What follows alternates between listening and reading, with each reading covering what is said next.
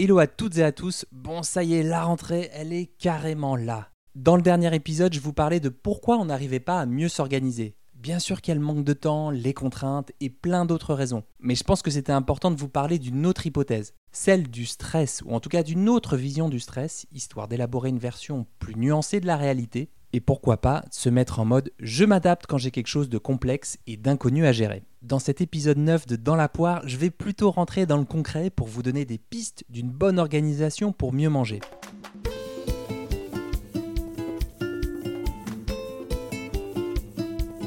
Hello, ici Charles Brumeau, diététicien, et vous écoutez Dans la poire, le podcast dédié à la nutrition, à vos habitudes alimentaires et à l'actualité de vos assiettes. Dans la poire, c'est votre petit-déj, votre brunch, votre goûter d'informations sur l'alimentation, ce formidable levier d'action pour optimiser votre bien-être, votre forme et votre santé. Mon but, c'est de partager mes connaissances et de vous donner des conseils du quotidien pour redonner du sens à l'acte de manger. Belle écoute, je vous la souhaite savoureuse.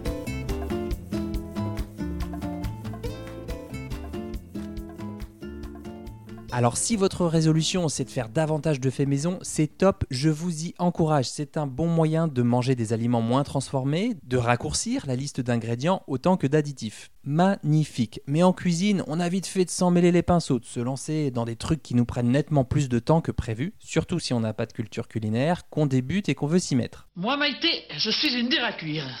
Sur la qualité, on ne la fait pas. Alors je compare, je tâte. Hum, fameux, hein Ouh là là là là, mais c'est pas compliqué la cuisine. Un peu d'huile de coule, un bon rouleau à pâtisserie et. Y a pas écrit bécasse ici, hein Eh, eh, vous avez vu, hein, pas de différence avec l'original, hein Premier conseil, misez sur l'assemblage. Pour ma part, j'avais mon cahier de cuisine à 12 ans. J'ai toujours regardé comment mes grands-parents et mes parents cuisinaient. J'ai eu 15 sur 20 en technique culinaire à l'examen du BTS diététique. Et pourtant, au quotidien, j'assemble. Je cuisine pas. La cuisine, c'est vraiment quand je reçois. Pour le quotidien, bah, je me débrouille. Il faut que ça soit prêt en moins de 20 minutes parce que j'ai pas beaucoup de temps. Alors, comment je fais? Déjà, je mise sur un plat unique. Entrée, plat, dessert, c'est plutôt rare. Quand je me mets en cuisine, je prends un apéro, quelques noix de cajou, des tartines de tartare d'algues ou un bout de fromage avec du pain et on va dire que ça me fait mon entrée. Moi j'aime manger quand j'assemble et parfois avec un petit verre de vin rouge, ça me correspond bien. Ensuite, je pars sur une base qui correspond à mon équilibre alimentaire à moi. Je crois que je vais partir sur le fromage de chèvre. Tu peux pas partir sur le fromage de chèvre. Tu peux le manger si tu veux, mais ce n'est pas un moyen de locomotion. Fais attention. Rappelez-vous, dans l'épisode 2 qui s'intitule Manger équilibré, si compliqué, je vous dis qu'il existe au moins autant d'équilibre alimentaire que d'humains sur Terre. Donc la meilleure façon de le savoir, c'est de partir à sa recherche et de définir progressivement les contours de ce qui vous fait plaisir et envie au service de votre santé. Pour moi, c'est souvent une belle portion de végétal, un légume de saison cru ou cuit, un féculent complet ou semi-complet, voire blanc parce que j'aime beaucoup les pâtes classiques et le riz.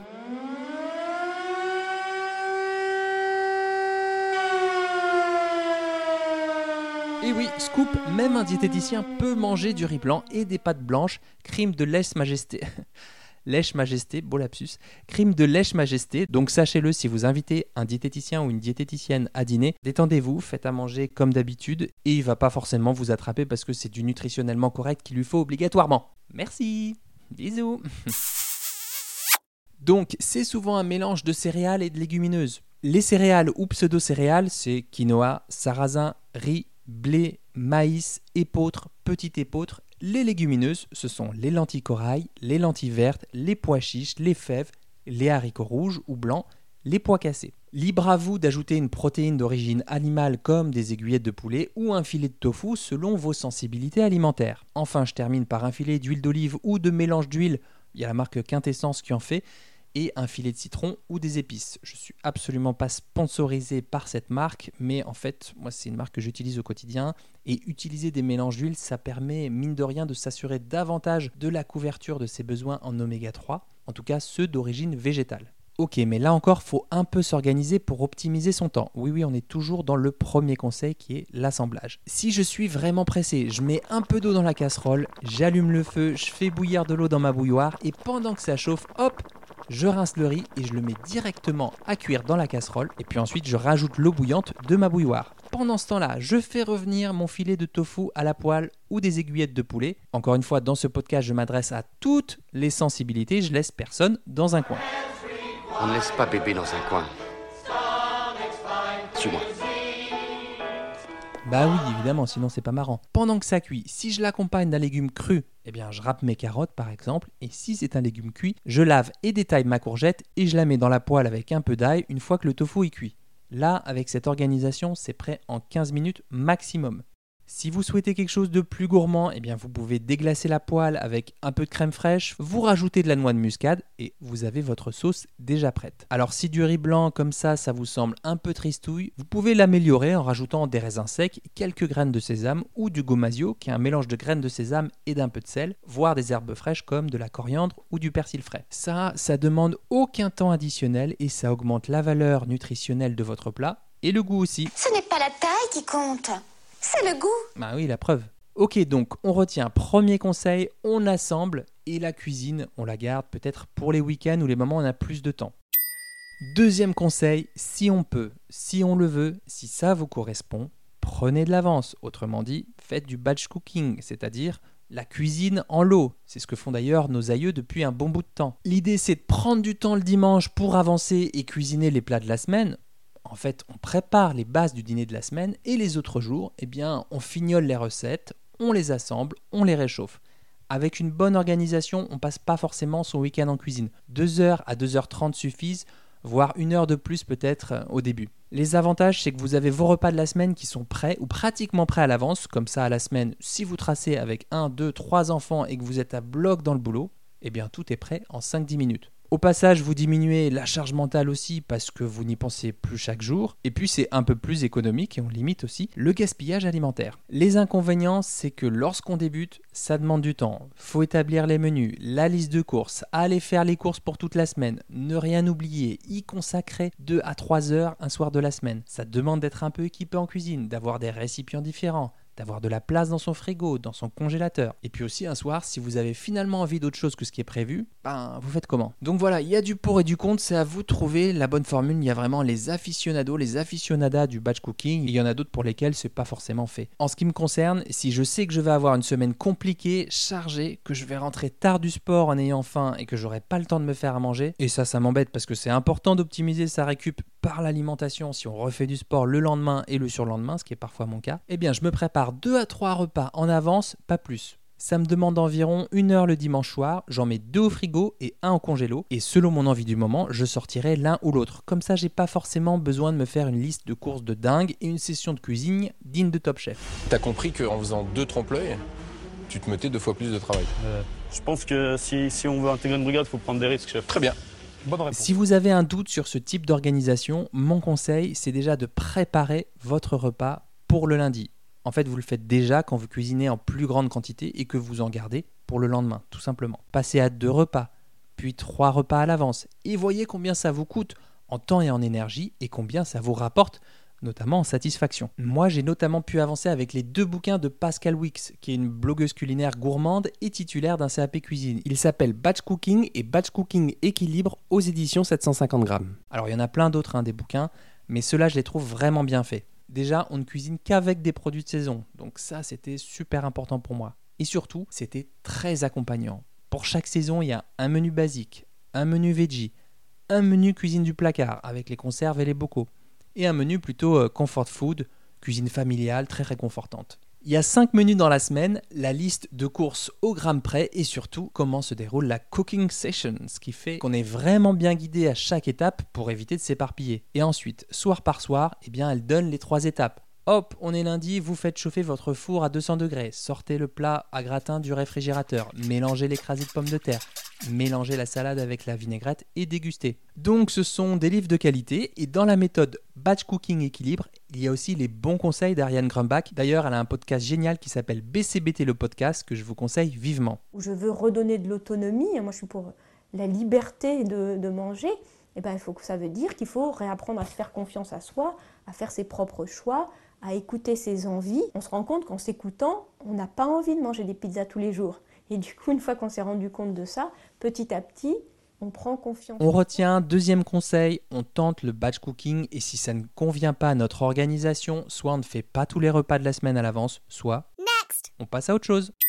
Troisième conseil, simplifiez les tâches. Est-ce que vous êtes obligé de faire une purée de pommes de terre avec le moulin, le lait qui chauffe à côté, le beurre froid à l'ancienne Bon, on est d'accord que ce genre de truc, la semaine, c'est parfois bien compliqué. Donc si vous avez le temps ou que vous voulez prendre ce temps, eh bien tant mieux pour vous, tant mieux pour vos enfants. Mais si vous hésitez et que ça vous décourage, car le mieux est l'ennemi du bien, et que vous êtes tenté par une purée en sachet, eh bien mon petit conseil, c'est la solution intermédiaire. C'est que vous faites chauffer l'eau. Pendant ce temps, épluchez vos pommes de terre, coupez-les en 4, en 8 pour gagner du temps de cuisson, puis une fois qu'elles sont cuites, vous les écrasez à la fourchette, soit avec une noix de beurre et de la noix de muscade, soit avec un petit peu d'ail coupé très finement, si vous le tolérez bien bien sûr, du sel de Guérande et de l'huile d'olive. Et en été, bien sûr, un peu de basilic. Franchement, ça fait vraiment le job. Ça a beaucoup de goût et c'est prêt en quelques minutes seulement. Les sachets tout ça dépanne, bien sûr, ne vous en voulez pas, mais je vous propose aussi une option qui a un peu plus de caractère.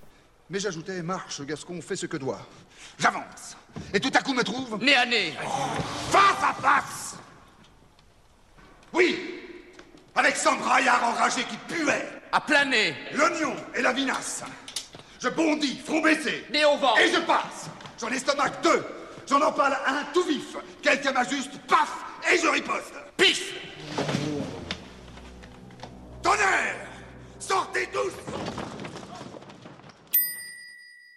Quatrième conseil, checkez vos stocks. Parfois la semaine, il arrive qu'on soit à la ramasse, qu'on sorte du sport ou du boulot, que les grandes surfaces soient fermées, notamment si vous n'habitez pas dans une grande ville. On est en fin de semaine, vous n'avez plus grand-chose de frais dans le réfrigérateur et vous n'avez pas envie ou vous n'avez pas le budget pour un resto improvisé. Pas de problème, il n'y a que des solutions, donc il n'y a pas de problème. Mon conseil, c'est d'avoir en permanence du 3 un peu partout dans vos placards. Je m'explique. Trois types de céréales, du riz, du sarrasin, du boulgour. C'est vraiment un exemple, c'est à vous de prendre celles qui vous font envie. Trois types de légumineuses, des lentilles corail, des pois chiches en bocaux, des haricots secs. Trois types d'aromates sèches, du thym séché, du laurier, de la menthe séchée. Trois types d'épices, curry, curcuma, paprika, moi c'est celle que j'aime, mais vous pouvez absolument en prendre d'autres. On en mettre 4, 5, 6. C'est vous qui voyez. Vous pouvez aussi ajouter des tubercules comme la patate ou la patate douce, de l'ail, des oignons et bien sûr de quoi assaisonner comme de l'huile d'olive, de l'huile de colza et de la sauce tamari, pourquoi pas. Si vous avez un congélo, vous pouvez garder du poisson bien au frais, mais il faudra aussi compter le temps de décongélation. Pourquoi je vous dis tout ça? Parce qu'avec ce type d'organisation, vous n'avez aucune chance d'être pris au dépourvu. Contrairement à l'ultra frais, ces produits se conservent un bon bout de temps et vous pouvez vous faire un plat équilibré et qui a du goût en quelques minutes seulement. Si vous êtes méga pressé, eh bien vous faites un mélange riz lentilles corail avec euh, des petits oignons coupés et revenus euh, avec une pointe de curry ou de paprika. Et si vous avez plus de temps, eh bien pourquoi pas du boulgour avec des pois chiches, avec un peu de menthe séchée, de l'huile d'olive, accompagné d'un yaourt bien frais. Ça dépanne clairement et c'est peut-être un peu plus savoureux qu'un plat tout fait. Cinquième conseil, twister le tout fait. Je m'explique. Ça peut arriver soit d'acheter des plats tout faits, soit des sauces toutes faites, et moi le premier. Mais en fait, soit je suis pas bien renseigné, soit je fais de la résistance mentale et militante, ce qui n'est pas exclure.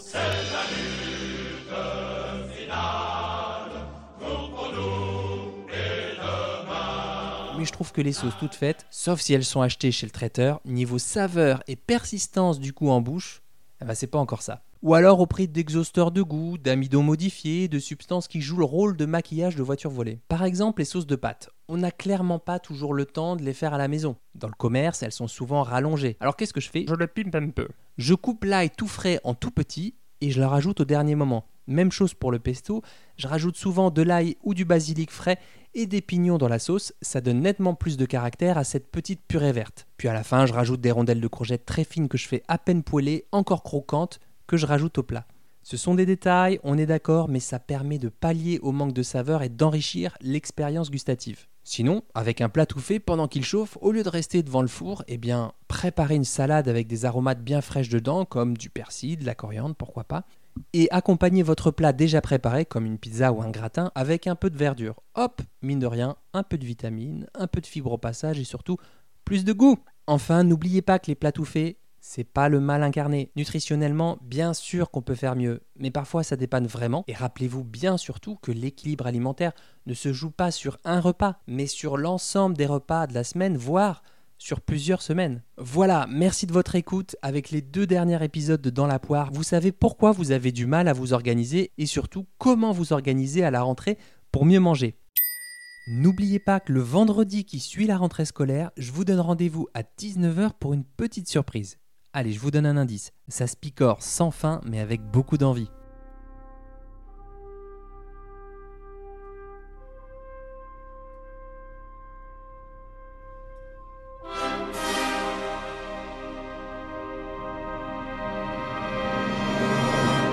Je voudrais terminer cet épisode par un message important. Sachez que surtout, on peut choisir ses combats, ses objectifs prioritaires. Si vous rentrez de vacances et que vous avez 15 objectifs ou 3 objectifs très élevés et que vous menez tout de front, eh bien c'est le meilleur moyen de tout arrêter 3 semaines plus tard. Aller en salle ou se prendre un coach, changer d'alimentation et ou réviser sa vie sociale qui tourne souvent autour de l'apéro après le boulot faire son marché deux fois par semaine, cuisiner davantage, cuisiner davantage pour ses enfants, eh bien tout ça demande une sacrée énergie quand ça ne fait pas naturellement partie de votre mode de vie. Je vous propose quelque chose et vous me dites en commentaire si vous êtes d'accord avec ça.